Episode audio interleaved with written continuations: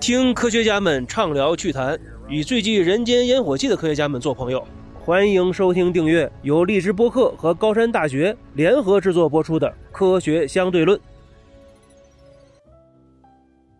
又回到刚才那个问题啊，我突然想到，就是您看，恐龙它实际上只生活了一段时间，对，一段时间，然后大灭绝了。对对对吧？对，但是刚才像您讲，在咱们去哈密的时候，去看大海盗的这个翼龙化石基地，也都是灭绝了。对但是这个大雅丹呢，这个几十米、上百米高，非常的壮观。对一层一层的，一层一层就是代表了不同的一个地质年代，是吧？产生的不同的一个当时的一个特殊的一个地质构造。对，由老到新，一层一层的叠起来的。这其实让我想起了当时这个当年那个丁仲礼呃院士说的，就是其实人不是在拯救地球，只是在拯救我们自己，因为整个在地球的这个生命演化历史当中，我们经历了无数次的这种物种大灭绝，对对是吧？它确实是存在的。对，它有着这个地球演化，它有自己的规律的。比如嗯说呢，我经常说的一句话，就地层或者岩层是记录地球和生命演化的一个百科全书，嗯就一本书一样嘛，嗯一页一页，你像像不像书？那岩石呢就是文字嘛，岩石会说话的，那化石呢就是书里面的精美的插图。对，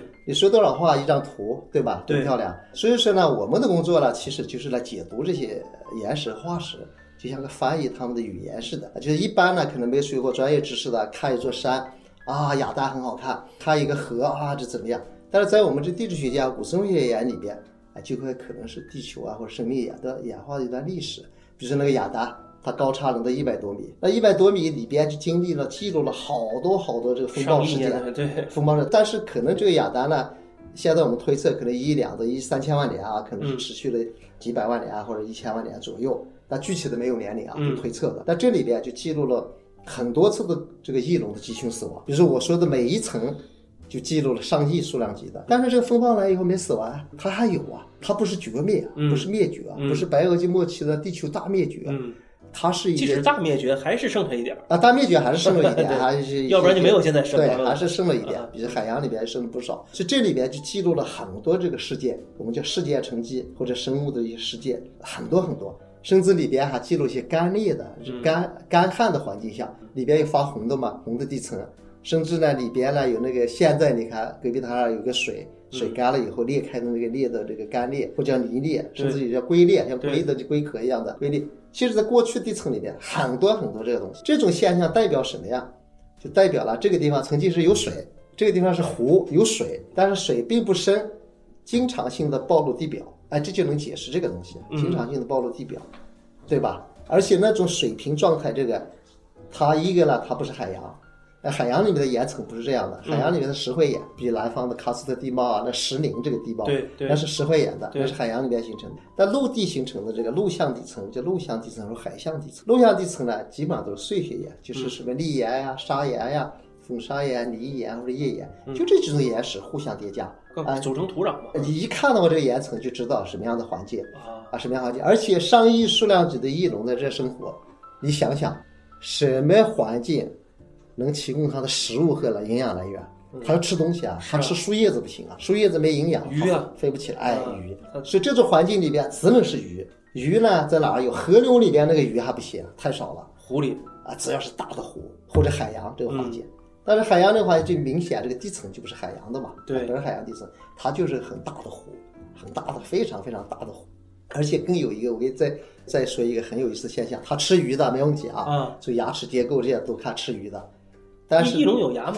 那翼龙牙很多啊，早期的翼龙牙很多的，嗯哼，但是后来慢慢慢慢演化了，就是到白垩纪末期后期了，翼龙就是牙齿退化了。对，我觉得像飞的鸟儿类好像都但是有牙牙齿的，有牙齿的，对牙就是多但是像现在那这些鸟类基本都没有，现在鸟类。啊，鸟类演化的趋势就是牙齿退化嘛，越来越轻中生代的鸟类很多是有牙齿的 OK 全是有牙齿的，嗯几乎就有牙齿。翼龙是早期有牙齿的，但后来牙齿牙齿慢慢退化了，嗯其实和鸟的演化是这个趋势是一样的。但是呢，我说哈密这个上亿数量级的翼龙是吃鱼的，但到目前为止，我们十几年啊，从零六年开始到现在，一条鱼都没发现，一个鳞片都没发现，为什么？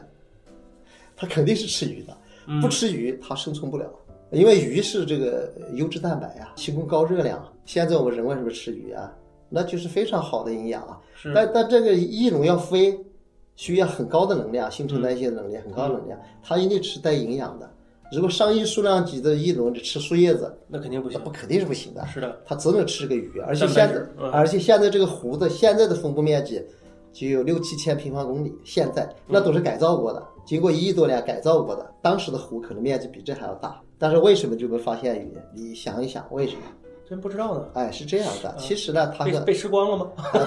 呃其实它和它和埋藏有关系。啊你，想想，这个风暴来以后，它一定是湖的湖面往岸边走，这岸边呢这越来越强，把这卷进去了。你想想，鱼是会游泳的，当这个风暴卷过来以后，游下去了。那么呢，其他的这些卷进去，快速搬运沉积了。鱼呢，那一看风暴来就跑了嘛，游走了嘛，嗯，就游到那个游到哪儿去了？游到湖深的地方去。只不过现在我们的关注力主要在这化石富集的这个岸边，哦，当时冰浅湖、冰岸的这个环境里边，因为这些化石都在浅的岸边的这种环境里边对埋藏，对，所以相对深的湖里边，我们还没做工作。哦啊，如果你再进一步在那儿做工作的话，可能就会也许就会发现很多了。哦那是那是不是？其实，在湖里是好发现的，其实，在海里是很难发现的，因为海它的这个地壳都是新的，是吧？一直在呃，海的话现在新的，但嗯过去的话是，因为现在呢，洋中脊过来以后，一个洋壳都是新的，对洋中脊出来以后往两边推。对那过去的海不是的，过去的海象沉积呢，嗯是大当时啊有海洋的碳酸盐的沉积，那些东西呢，那都保存的很好的。嗯比如说在这个贵州的和三叠纪的这些海生爬行动物，像鱼龙啊，像这些海生的一些化脓类的，这很多，甚至包括一些各种各样的鱼，大大小小的鱼，保存的非常好。因为海洋里面更有可能保存完整的，为什么呢？因为在呃海底那个环境里边，它死亡以后它就沉到水底了。那它不在岸边的话，波浪打不到它。海毕竟要比湖有的可能要深一点，在那个环境里边，它保存的都是完整的，非常漂亮。嗯啊，比如说那些鱼龙啊，有十几米很长很大的，非常完整，啊，一块骨头都不缺的。是海洋生物肯定会更大，因为毕竟它有一个浮力嘛，不会太在乎自己的这个对，这个当时的三点叠纪那个时期的，呃，海洋生物呢，就是各三叠纪在是在啊，在侏罗纪之前，之前啊之前？OK，进入中生代嘛，比如说嗯古生代啦，比如说寒武纪啊，嗯大爆发，寒武纪呢就古生代，寒武纪、奥陶纪、志留纪，这叫早古生代。早古生代，啊，然后呢，呃，泥盆、石炭、二叠，这三个是晚古生代，这六个时期呢，六个纪呢就是古生代，然后这二叠纪一结束了。就是什么呀？就是叫中生代了。中生代就是三叠纪、侏罗纪、白垩纪。呃，这个中生代一结束，就是白垩纪末期那是大灭绝事件一结束，进入新生代了。嗯哼，新生代过去叫老第三纪和新第三纪，老第三、新第三、第四纪，就现在第四纪。但现在呢又改了一下，叫古晋纪、新晋纪，古的、新的，嗯然后第四纪。现在甚至有人提出来一个人类的影响，叫人类世啊、人类纪啊，有人起这个名字，他认为那些人类的影响啊，或者地质学的这个时代表好难背啊，不像啊这个唐宋元明清这么简单，是吧？这这个就这个很简单，对我们学地质古生物来讲，就像小孩子学一二三四一样的，那个已经是刻在脑子里边了。而且这个时代和这个时代的单位和地层单位是对应的，但是后边还是不一样的。比如说你说这个白垩纪，哦，是代表时代；时代，白垩系就是地代表质系啊，地质，代表地层的地层地层的单位啊。比如说再进一步分，像白垩纪是两分的啊，哦，明白。就比如说咱们唐宋元明清，哎虽然说都是朝代都是代，对但它地层实际上是一样的。对对对，哦它是一个代表时代的单位，嗯就是比如侏罗纪、白垩纪时代单位。如果你看写的侏罗纪、白垩写的是地层单位，代表的这套地层啊，这个时代地层啊。比如说呢，白垩纪的任何生物群嗯没有问题。你要说白垩系任何生物群，可嗯能就听起来别扭一点了。啊，因为是这个代表时代嘛，这个时代的啊这这套生物群。它如果进一步细分，就是吧，像白垩就是两分的，比如说是时代啦，是早、早、晚，嗯。比如说早白垩世，下一个纪下面就是世，嗯。世界的这个世，早白垩世、晚白垩世。但是如果在这个白垩系来讲，再分，它就是下和上了，下白垩统就叫统，系统，下白垩统，上白垩统，地层呢有上下，啊时代是早晚。啊，所以它是它是不一样的，所以好多人就乱了好多人呢，如果你我现在已经乱了。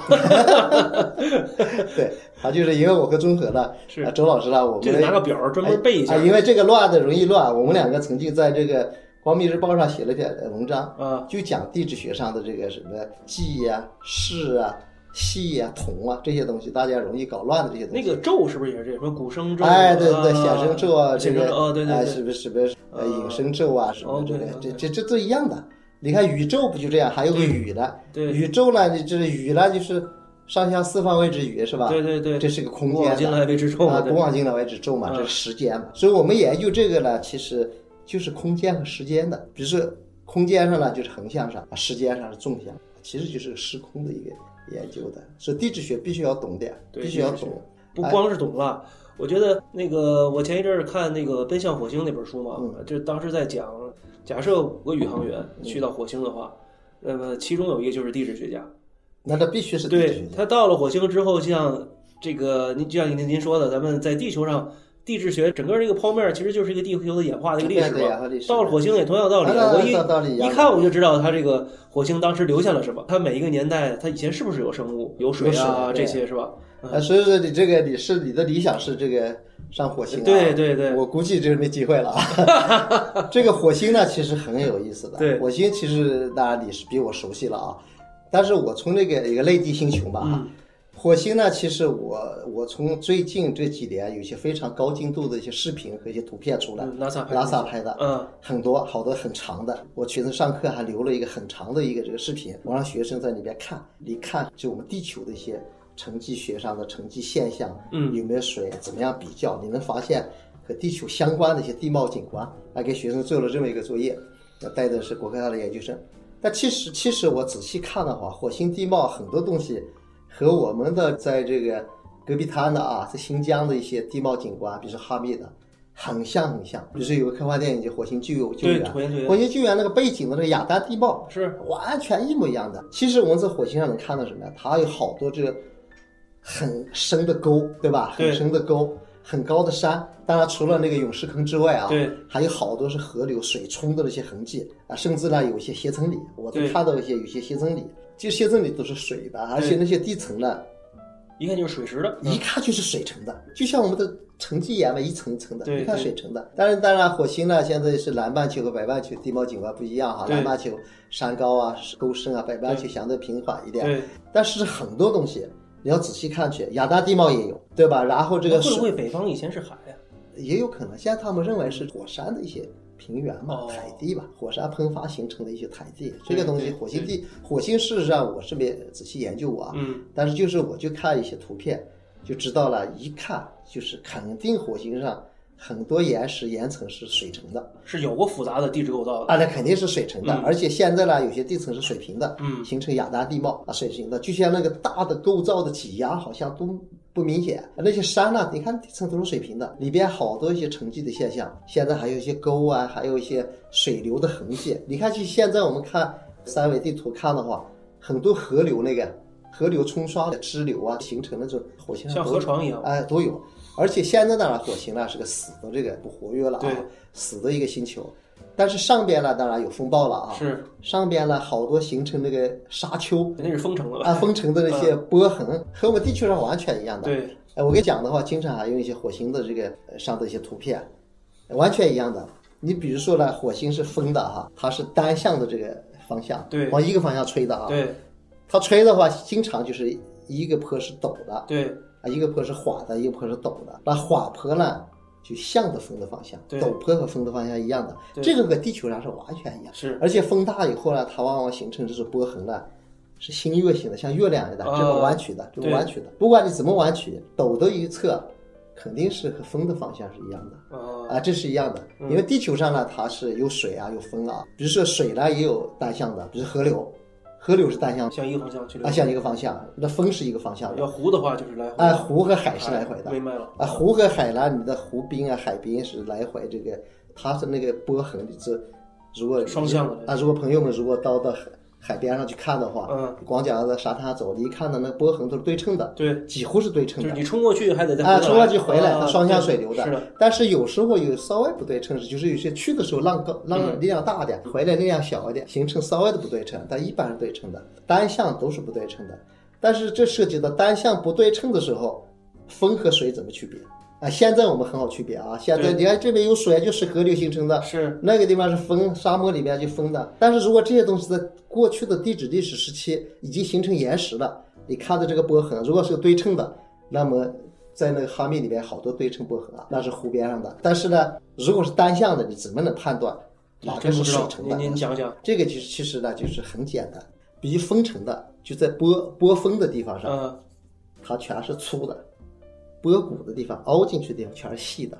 为什么？风一来了以后，先把细的吹走，哦对，落到下面去，是的。粗的留下。哎，岩石都裸露在上面了，啊，这然后这都是松散的，啊，对对啊当时呢，这都是松散的，这波痕嘛，就这样的嘛，一一一样一样的，都是松散的，松散的风这边吹过来以后，首先它把细粒吹走，对的，冲完以后，它细粒就掉到这个凹沉积沉积在下沉积在下边了，嗯。粗的留下了，风沉的，水沉是正好相反。水的话，因为有水的连接力，如果细粒的呢，它遇到水以后呢，连接的非常紧密。嗯。比如说我们和面的时候，倒点水以后，哦那连的根本连不动。是是都是那个大的石头被对，它上面这个水一来，它先冲走的是那个沙子，就是没有连接力的，它一来就把它冲走了，真正细的呢就得留下了。啊。所以说有水这个介质不一样，一个是哦空气的，嗯。啊，一个是水的。水的。所以说呢，你根据这个东西看波峰波谷的力度的变化，你就知道是水的还是风的。啊行，您教我这两招，下回我去火星的时候，我马上就看了，哎呀，我找到证据了，你的火星上看到这个波 痕，嗯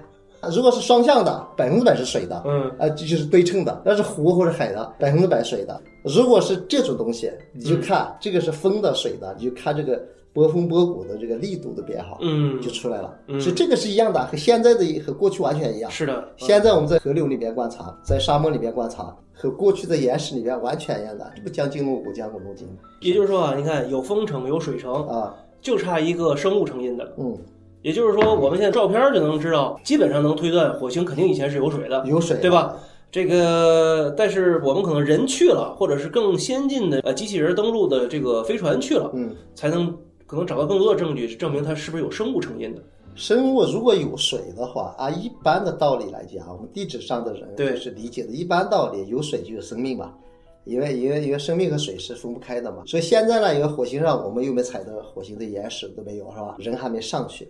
但是我想，既然有水，生命是肯定是有的。所以我们探索呃去火星，上火星上探索火星，了解火星，其实一个主要的目的。不就是生命嘛？还是了解生命嘛？对火火星为什么感兴趣？是一个是生命的起源吧。啊，一个是将来这个地球如果遇到问题，是不是能移民到火星上去啊？要类地星球吧，对吧？第二一个呢，就火星究竟有没有生命？嗯我们地球是不是个孤独的星球？啊、是有水的话，但过去肯定是有水的。啊，现在的地质现象完全一样的。如果从水动力学的角度来讲，一点问题都没有。，OK，肯定是有水，但是有没有生物，现在呢很多推测，啊很多推测，当然呃探索这个火星的一个主要的驱动力还是想了解火星上有没有生命嘛，但是这个你看这个问题就来了。假设它以前，我觉得大概率它是有生命的，然后某种原因大这个大灭绝就都没了，嗯嗯，然后这变成了一颗死星，是吧死？星，但是它只要有生物，岩石岩石里面会有记录的，岩石里面记录的，对，那但但即使它也是已经过去的事情了，对吧？现在是没有了。可是地球呢也一样，我们经过这四十五亿年，地球的这个生命的历史这么长时间，经历了好多次的生物大灭绝，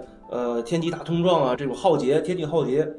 那么我们的未来会怎会怎么样？会不会哪一天也碰到一个根本就完全避不开的，也会像火星一样？变就是成死星这个呢，现在很多人都会思考的啊这个问题，因为大家呢可能就是你毕竟恐龙也没了嘛？对对，恐龙嗯没了。地球上有五次大灭绝嘛，其实二点纪这一次更大了哈。嗯恐龙这一次呢也不小，陆地上的几只陆地生物几乎就灭绝了，海洋里面还留了一些啊。现在呢，事实上对人类对人类呢，其实来讲的话，也有人有很多忧虑以及担心嘛啊。有人认为呢，是不是会我们现在的这个工业污染呀、嗯大气污染会会不会导致这个人类的一些问题啊？嗯但这是一个方面了，但事实上，地球本身有它有自己演化的规律的。人类的这些污染当然肯定起作用的，但不见得是一个主要的作用啊，主要作用，因为人的这个现在所所谓的温室效应啊这些东西，在地质历史时期我这有了。地质历史时期呢，其实真正的温室效应时期，就温度升高的时候，都是生命大发展的时候。比如说这白垩纪、这热河斯温区这个时代。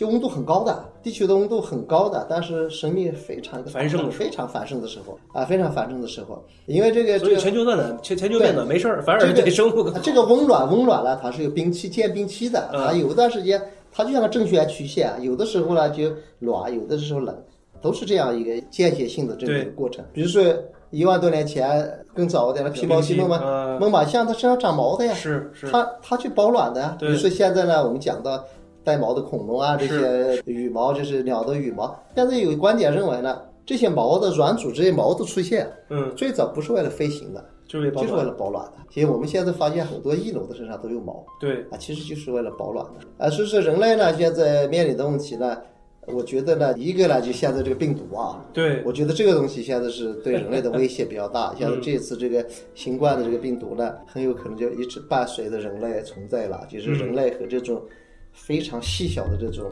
病毒的一个斗争。对这个呢，其实呢就是我们人很大哈，但是在这个地球演化历史上，我们几次大灭绝都是外部因素，没有这哎个细菌和病毒的，也有有这个，也有这个，但啊很多有的是火山嘛，现在认为二叠纪就是火山爆发的嘛。对白垩纪这个现在认为是外星球的撞击陨石撞击啊陨石撞击啦，就是在那个墨西哥的尤卡坦半岛啊，一个但陨石坑有病毒吗？没有病毒的是呃，这个东西呢，现在你你不好说呀。现在嗯因为因为有些东西过去的事情，病毒有没有你根本不知道。病毒这个东西现在看来，虽然它小啊，对人类的呃危害看来还是真是不小。嗯，这人类呢，将来遇到问题可能，但这我想人类随着科学的发呃发展了，肯定能战胜它，这是肯定是个相对长期的事情了啊。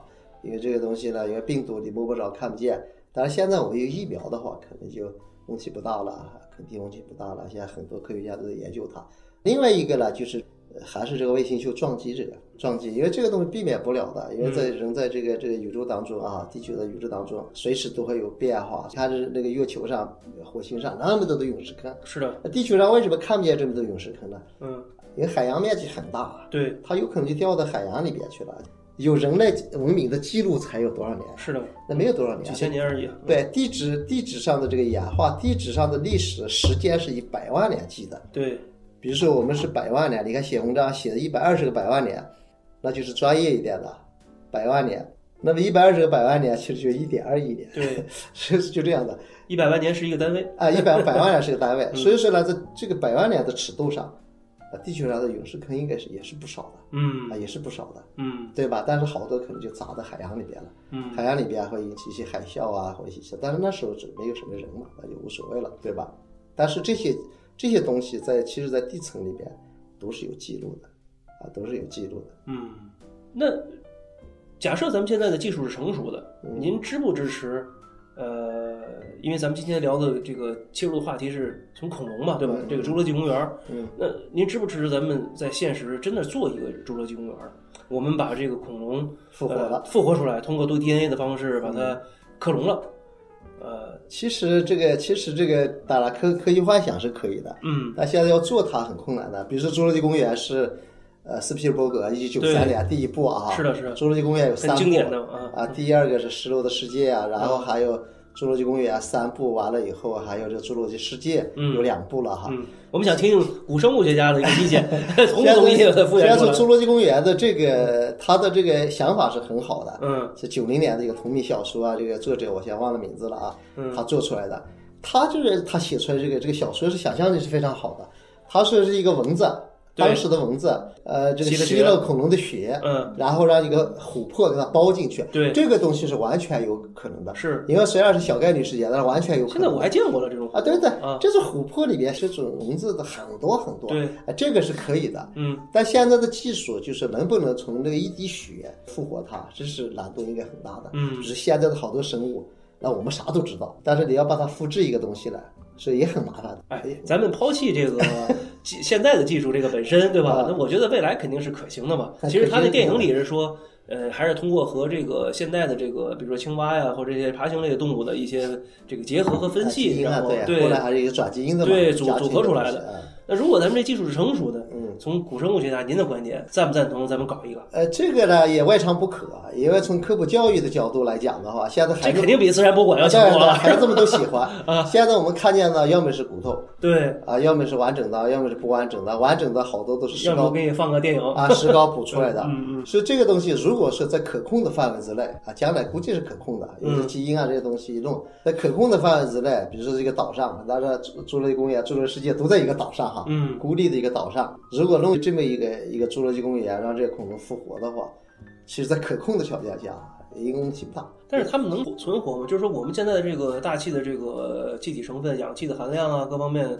还适不适合它们？包括温度什么啊的。，应该没问题的，因为当时的恐龙在中生代的时候，各大陆都有，对，甚至南极、北极都有，哦，各大陆都有，所以它哦适应能力还是强的，因为恐龙类型不一样嘛。对，就现在的话，比如说你做一个侏罗纪公园啊，做一个现代的公园或白垩纪公园，其实呢，你这恐龙类型很多啊，有大型的蜥脚类的是吧？有这个食肉的霸王龙、暴龙这一类的，还有一些什么呀？还有一些其他的和鸟关系近的啊，驰龙类或者有人叫崩崩龙类啊，或者对赏齿龙啊，甚至呢鸭嘴龙啊、甲龙啊，或者是剑龙这些东西，嗯，甚至呢有一些和鸟关系近的上树的，对，啊，色彩斑斓的这个东西，嗯我觉得这个东西在可控的条件下应该没问题。这当然也是我古松学家愿意的啊，能看到我们研究的东西真的是真的实现了。嗯啊，这个东西其实是一个对，好像我也找不到什么非常绝对的或者非常强的一个观点，就说这事儿不行，对吧？他如果确实像您说的，如果可控的话，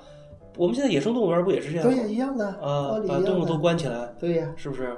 可控的情况。现在不过现在的电影呢，好多是灾难性的啊，大家这恐龙跑了。啊，那要不要不然就没意思了嘛，直啊，接看了转基因了，对呀，是这是个是救援啦、吃人啦等等等等啊，就是惊险嘛。因因为一个这个科幻电影呢，除了一个真实之外，科学的真实之外呢，它还有个娱乐性嘛，对还有可看性嘛。对就是如果是你用这个呃纯粹科学的东西来来把他的想象力给禁锢，或者是给他压制他的想象力的话，这就也没意思了。科幻电影，你看很早以前的《星球大战》，很多东西，甚至当时的一些武器啊，当时一些东西，飞行器什么的，到后来有的都是实现了嘛。嗯，啊，所以那些艺术家的想象力是很厉害的啊，他不光他的想象力，可能他也查到了好多方面的专业知识，好多科学家在里面介入。只要人能想象的，必哎然想象的完成对对，肯定是有他的道理在里边啊。啊。我觉得现在如果说能建一个公园的话，你也别去火星了，你就在这个公园里边 咱把这公园建在火星吧，离得远点儿，即使失控了也跟咱没关系。也可以，也可以。啊，所以说呢，这个侏罗纪公园，我我觉得还是可以的。其实呢，现在有好多假的侏罗纪公园或者白垩纪公园，因为在一个地方呢，一个公园里边弄了好多这个恐龙的雕塑。模型啊，哎，雕塑有的会摇头晃脑，有的会发出嗷嗷的叫声。对其实它就是模拟当时一个状态嘛。对那状态状态这个植物的好办，比如说呢，它有湖是吧？有河流，有山，嗯上面多一些裸子植物、对蕨类植物，不行了吗？银杏、对活化是裸子植物是吧？你是松柏类的是，啊，这些苏铁这些，再弄一些蕨类植物嗯上去，这不就还原它当时生态环境了吗？对不对？嗯。呃我觉得还是可行的。其实我觉得，像古生物学家，包括您这个，像您古生物学家和地质学家和天文学家，其实大家研究的都是一个东西，都是时间。我觉得，嗯，比如说我前两天跟那个张双南教授聊，他看的这个恒星啊，其他的星系，呃，动辄都是多少光年多少光年，也就是说多少多少年之前的，就几亿年前的事儿。对，对实际上跟咱们现在看您看的这个。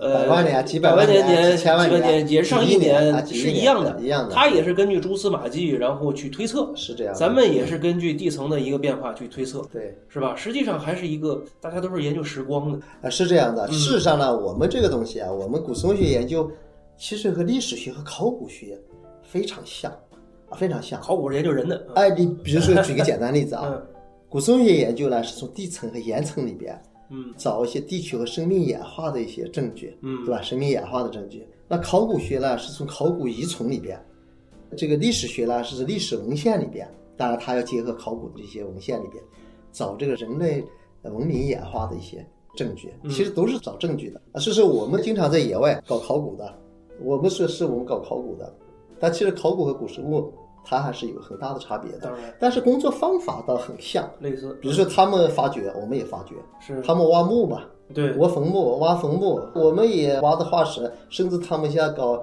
人的这这洞穴里面，但是他那个好卖，你这个不好卖，他那块儿来的东西还能卖掉了，之前您这个 不好哎，卖，我们这个现在有呢也是，有有价，对，现在我们去年今年吧，啊。拍卖了一个霸王龙的多少几千万美金吧，啊，也有收藏的，嗯拍卖的，嗯拍卖是个是不是一个博物馆嗯啊，拍卖走了。但是，一般呢，古生物化石是不能买卖的嘛，对，啊尤其不能出境的，这是绝对是不允许的。嗯呃，不能滥采滥挖呀，这些东西，嗯呃，所以这些都是国家有一些政策是不允许的。那您觉得您研究古生物学这么多年，您觉得它最大的意义是什么呢？能对我们现代人有什么重大的意义吗？只是、这个只是有意义，只是有意思吗？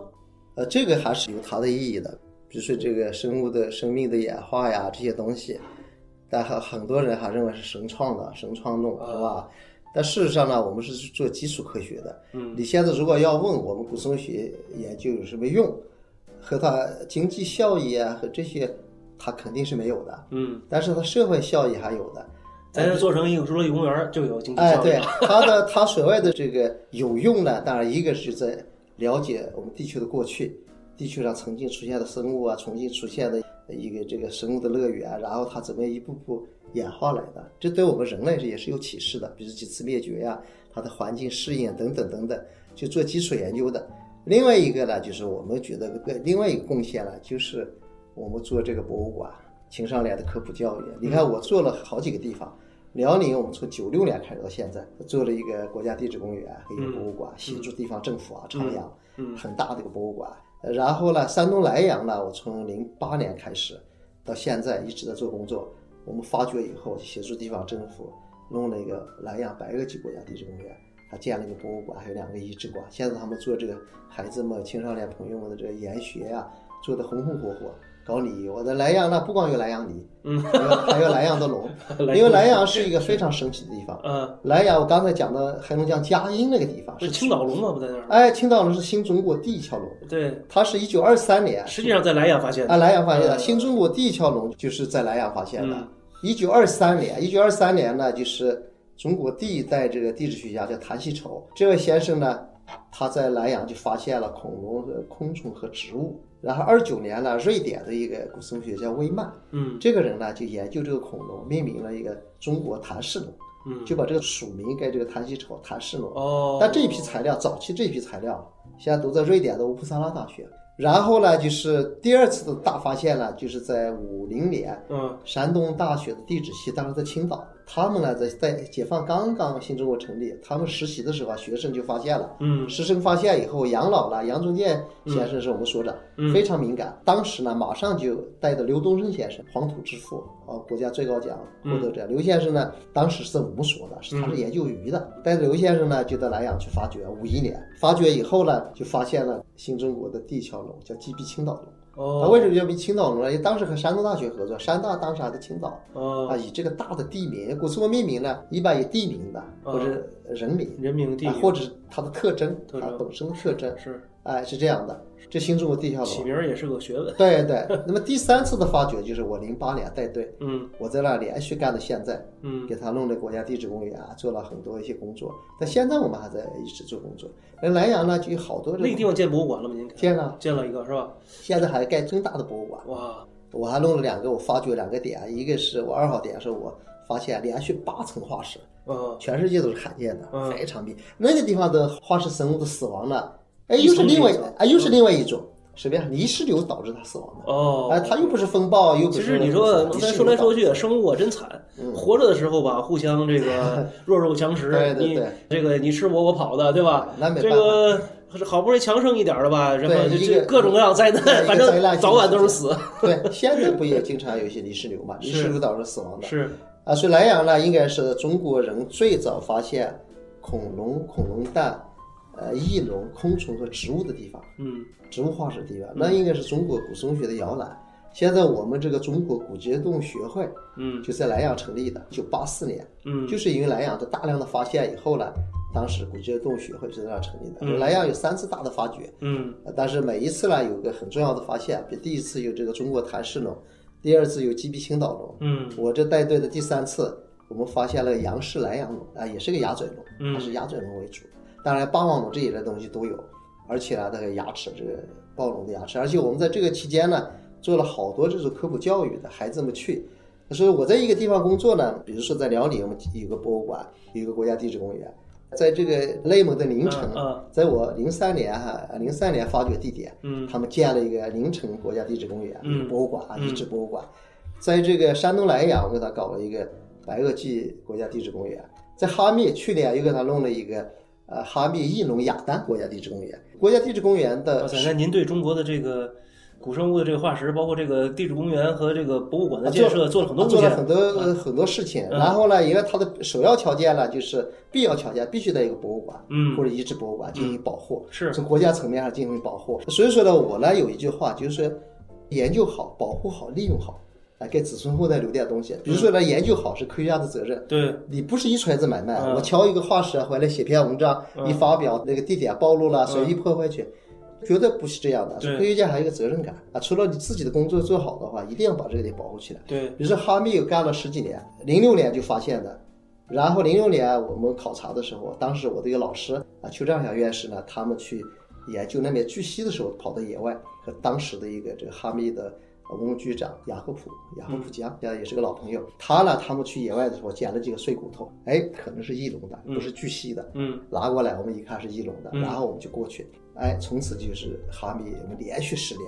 嗯但为了保护这个点，我一四年、零六年发的，一四年才发了第一篇文章，嗯发了一篇文章，就保密的差不多将近十年。那为什么保密这个呢？因为我们发现这个地方非常重要，而且在无人区戈壁滩。但是虽然是戈壁滩无人区，当时是无人区，现在旅游的人很多啊。新疆有个特色，就一到周六周日，大家到隔壁滩捡那个捡玛瑙啊，啊捡这些石头隔壁的石头啊，隔壁彩玉啊，捡这些东西。是，因为他不见得是有意搞破坏，他好奇呀、这嗯好奇，我看到一个骨头，看那个别的不一样的，他肯定往里面抠啊，一弄就破坏掉了吧。所以啊保密了整整十年。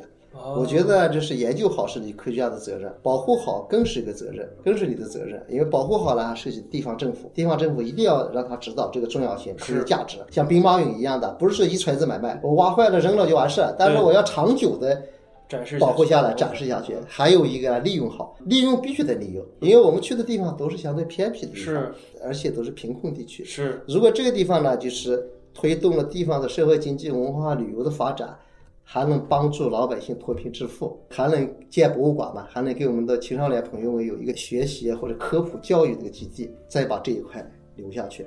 因为你不利用也不行啊，不利用你保护它有什么用啊？不利用的保护就是谁也别动，就放到那儿是最好的保护，谁也不知道，就在野外，谁也不知道，那是最好的保护。但是这个也不行啊，因为这科学价值出来了。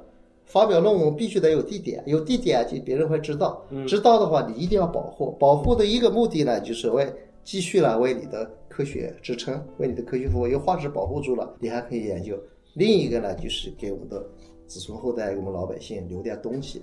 对，大家都知道它的重要性，就没人破坏了。对呀、一个呢，提升呃老百姓的这个文化素质啊，就是、嗯就是这个科学文化的这个修养，这是大家从大的方面说。小的方面呢，其实宣传一些这个这些一些科普教育啊，宣传一些保护的这个，其实它和文物保护是一样的。老百姓来讲可能理解起来更直观啊，对，因为它宣传力度，它有这个部门，对，呃宣传力度包从括他一提上到下，古古董，大家都对觉得好大家都知道值钱的，对对 对所以他马上就保护起来。但是这个化石啊、恐龙啊这些东西，他好像就不太在乎，是吧？啊，化石它现在也有人收藏，也对有人收藏也破坏，为什么呢？因为你想想现在的一些古玩字画的收藏啊，几千年、几百年的，动不动那么多钱啊，的拍卖都吓人。但是老百姓不懂啊，老百姓觉得呢，这一亿多来钱、两亿钱的那更值钱呀。是，对，因为他们几十年、几百年的这些古董都是那么多钱，都吓人的数字。是，对吧只要像越越老越行，但他现在认为一亿年的或两亿年的，那不就更更那个的了？对所以说这些东西主要还是在宣传，对还是宣传，你研究好、保护好、利用好，其实呢，就是一个科学家的责任嗯啊、在一个地方一定要长期的坚持、长期的做，不是说我去了一传就买卖就完事了，不是那样的。要那样的话，你你你你你你这个东西，我觉得就对不起这个地球给人类留下这么宝贵的遗产，是真是对不起。那我觉得您其实很少有时间在所里，更多的可能你们古生物所大部分人是不是常年都在外边，在各地啊？啊，在因为我们是个 材料的学科嘛，啊而且你要搞地质，必须出野外。是所以我们呢，现在出的少了，现在每年可能两三个月嘛，最多三四个月。嗯以前可能更长一点。是当学生的时候是不是？啊，学生更长一点，对吧嗯比如说在我们辽西做工作的长一点，因为我在辽西当了二十多年的科考队长，辽西的野外发掘，呃，就我带队做了很多次的野外发掘，呃，发现了很多很多东西。所以说呢，这个野外工作是我们第一位的，但还可以，因为你虽然辛苦嘛，但是也有发现的乐趣嘛。对因为我们看到这套地层，我就知道哎呀，这是个时代的啊，当时是一个场景是个样，别人都没见过就我见过哇，碧波荡漾的，啊哇的翼龙在上面飞啊，这是，其实是我们就会有些复原，就会有一个情景在这是一种高级乐趣。啊，对啊，其实我们就可以在这个时空隧道里面穿梭嘛。嗯，比如说呢，别人看了一座山，一个雅达啊，很好，嗯但我们就知道那雅达可不是雅达啊，是，呃，那里边有好多东西，那是一个时间的丰碑啊，啊。好多故事啊，好多故事。只是一般呢，就是我们看到山川河流，呃，就是就是那个那个，一般老美看风景很好，嗯但我们看就可能是记录一段地球演化和生命演化的历史。嗯，今天真的是跟您又上了一个干货满满的一堂课啊。没有没有，就是随便聊了，随便聊了。从这个侏罗纪公园，咱们聊到恐龙，又聊到这个各种不同的恐龙的一个区别，然后物种大灭绝、地质学、不同的年代，然后咱们又神游到火星，不光在地球上 停留，还进了火星，然后再回来又聊到火，星是你的专业，哎呀，也不敢叫我我的专业，只是爱好者而已。我是班门弄斧是反正谁也没去过火星，我就随便说呗。呃，不对的，请您指正。没有没有，您太客气了。我是看图片啊，看图片。我也是看图片，难道我也没去过一样的？对对对，所以这个，然后咱们再回来又聊到对咱们现代人的生活的一个意义，尤其这个，所以我觉得确实是建个博物馆啊什么的，呃，把它保护起来，把它利用好，这更加坚信了。我觉得咱们人类以后真的不要被那个电影给吓住，对应该搞一个真的侏侏罗纪公园就靠你了。哎呀，我 我们靠大家，我我们互相呼吁一下啊，我协助你。好，我们呼吁一下，然后还真的看看这个基因科学啊这方面，这个呃那个很有可能，是可能要通过伦理委员会啊，好像也挺麻烦的。因为这个不存在什么伦理的这个问题啊。我觉得啊，对，关键就是这个恐龙那个东西从哪来，基因啊这些东西从哪来？嗯。呃电影里边当然是文字了啊，对，但是这个东西因为是六千六百万年就绝灭了，嗯，现在它骨骼啊这些东西，有机质的东西啊基本没都了，都已经没了都是已经什么无机的无机化了。东。西啊对。对，都没了。现在比如说做古 DNA 的，嗯。只能做到几十万年啊，或者最多的百万年这个级别上，所以这是几千万年的、上亿年的这个东西。我觉得有一个方向啊，其实通过 AI，您看前两天不是这个 AlphaFold，就是嗯谷歌的那个，嗯然后又把这个蛋白质虽然是单链蛋白质的这个给预测出来了嘛，嗯是吧？？嗯，所以这个也也就是说，复杂的这个生命体结构是能够通过这个机器学习，由 AI 的方式来去呃解决出来的。那么也就是说，当我们 AI 的这个技术越来越强大，再加上我们可能能够发现更多的一个样本，也许这之间以后会产生一些火花，肯定是其他的各种基础科学到了一定地步，对。嗯，给提供一基因为现在。的科学发展是非常快的，你未来你不可想象它会出去到哪一步啊，因为是这很难预测的。是所以你的这个愿望呢，我希望呢能实现，在有生之年了，这是咱们共同的愿望，共同的愿望。是有生之年能实现。嗯，好，那就感谢汪教授，非常感谢不客气，啊。不客气，非常高兴，非常高兴。嗯。呃，感谢大家收听本期节目，我是威廉，欢迎大家留言，多多交流。这里是由高山大学联合荔枝出品的播客节目，咱们下期节目再见，谢谢，谢谢大家，谢谢，谢嗯谢，谢谢。